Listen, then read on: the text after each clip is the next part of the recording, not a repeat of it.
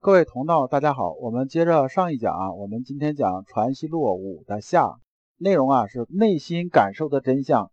这里边啊有一点啊，大家要带着问题，就是说古人呢有些书是把知行啊分开讲，那么古人呢讲知行啊分开讲的真正意思是什么呢？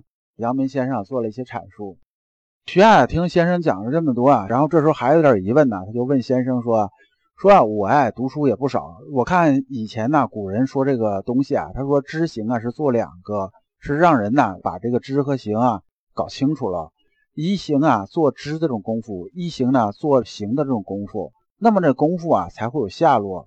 喜爱这时候他还是误解，还没有听懂先生说这个意思，还是把这个知啊当做知识，而知识这东西啊它是外来的，它不是本心来的。而先生讲这个知啊是什么？是知觉的意思，它不是知识的意思。这是徐爱这种误解。所以啊，徐爱问出这种问题啊就不奇怪了。说这个我们先做知识嘛，就是大家人讲讲这个，我先把知识学好，然后我再做事儿嘛。他还是把这东西误解成知识了。那我们看看先生是怎么回答的。先生啊答这部分呢，讲此却失了古人宗旨也。某常说知是行的主意，行是知的功夫。那么先生讲这一部分呢，他提出个要点啊，就是说心学难的地方。我们学心学啊，很多人修心学修了很长时间呢，一点进境都没有。也正是这个难点，心学难的地方啊，不是逻辑，而是抽象这种内心。内心呢是没有办法啊用逻辑来推的。这个事情啊，老刘说了很多次了。但是呢，我们由于习惯性的，就是我们学的从小到大到现在嘛，学的很多东西啊。都是靠逻辑啊，然后把这梳理出来，然后我们搞懂了，搞懂了再去做，基本上都是这种套路。而学心学呢，这个东西是反的，它跟平常嘛我们这种惯性它是不一样的，所以呢，很多人修了很长时间了是没有进境的。那么先生讲这句话呢，就是知是行的主意，行是知的功夫。这主意的意思啊是源头啊，功夫呢是说啊行的根本在于知。那么知是行之始，行是知之成。这句话是说啊，知啊是知觉。我们有知觉的时候啊，我们的心呢就是那一冲动，这行就开始了。这个比较好理解，就是知是行之始，行是知之成。就是说呢，我们知觉到了之后嘛，我们才有行动。就行动分一二三嘛，对不对？但是啊都是啊，我们的感知啊，我们的感知有分别心之后啊。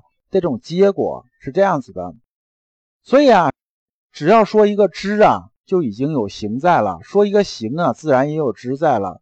但是呢，古人呢，为什么又说了一个知，又说了一个行呢？就是说，又说了一个知觉，又说一行动呢？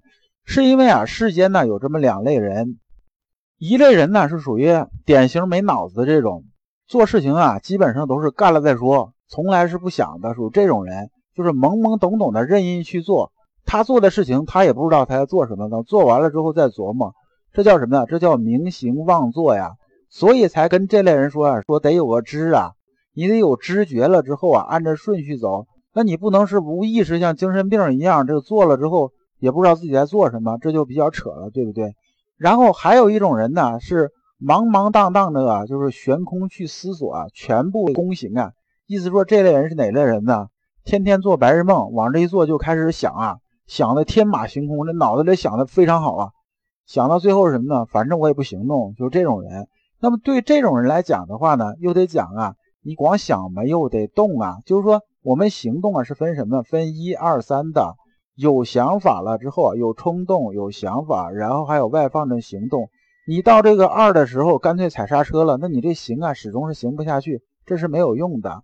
是因为啊，这个世间呢有这两类人，所以古人才说什么呢？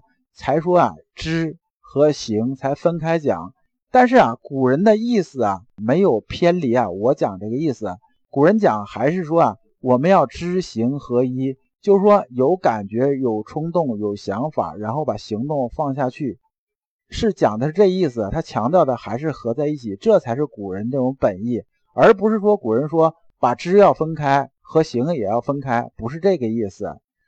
所以啊，古人呢讲这句话呀，是一个治病救人这种态度，意思是说呢，对于前一类人也好，就是这个脑子这类人也好啊，呃，还是对那些啊，就是一天做白日梦啊，不做事这种人也好，他是一个治病救人这种心态，而不是真的要人呢把知行啊分作两件事情去做。所以，我们讨论呢知行功夫的时候啊，我们要知道知行是合在一起的，否则的话，你把这个东西啊分开之后，最后结果就是什么呢？要么呢是终身不行啊，要么就是一辈子也没做什么事儿，要么是终身不知，光做了之后啊是不知道。这个不是小问题啊，对心性来讲的话，这是非常非常大这么一个问题。很多修身的人不懂啊，修身本体啊这个事情，所以呢就把知行啊分开了去做，最后呢花了很多功夫，但是呢这心性始终没有进境。所以呢从修心性来讲啊，我们要知道啊知和行之间那种关系，知道它俩不可分的之间那种关系。用思维控制行的结果啊，就是我们用思维方式去控制行啊，不是用心性来控制行啊，它只是个扬汤止沸啊。它解决不了根本问题。最后呢，你是做了很多很多，但是你心性的进境啊，可能说会很慢很慢。真正啊，做知行的功夫是做什么呢？从导正啊知开始，从导正知开始。也就是说呢，想导正行，必须得导正知。只要知觉这一边呢导正了之后啊，还是咱老刘讲这高山滚雪球这个例子，只要我们刚开始瞄的比较准。那么撒手的时候啊，这雪球往下滚，它走的路啊就是正道。所以这里边呢，先生又讲了心学啊，心法中入门，就是说你不能理解啊，修心心法这种抽象本质啊，只是空谈知行啊，是没有任何意义的。觉知的方向理正了，那行的方向自然就正了。知觉入心呢，是好物还是不分取舍？是中间啊有这种七情六欲，有贪嗔好恶啊，还是正知正觉？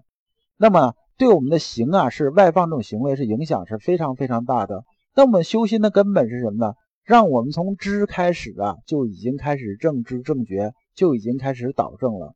所以先生说啊，卯金说个知行合一，正是对病的药，不是某凿空杜撰。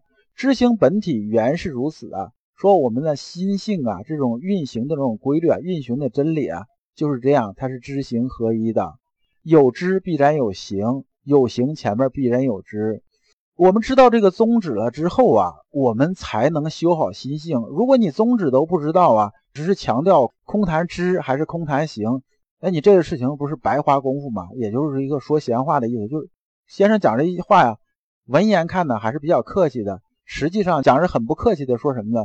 说你啊要这么一搞法，这不就纯粹就是废话白发功夫吗？是这么个意思。那么下一讲呢，我们讲传习录的六，就是格物的这种本质。感谢诸君。老刘所讲的都是老刘啊近二十年啊自己修心的一些心得和体会。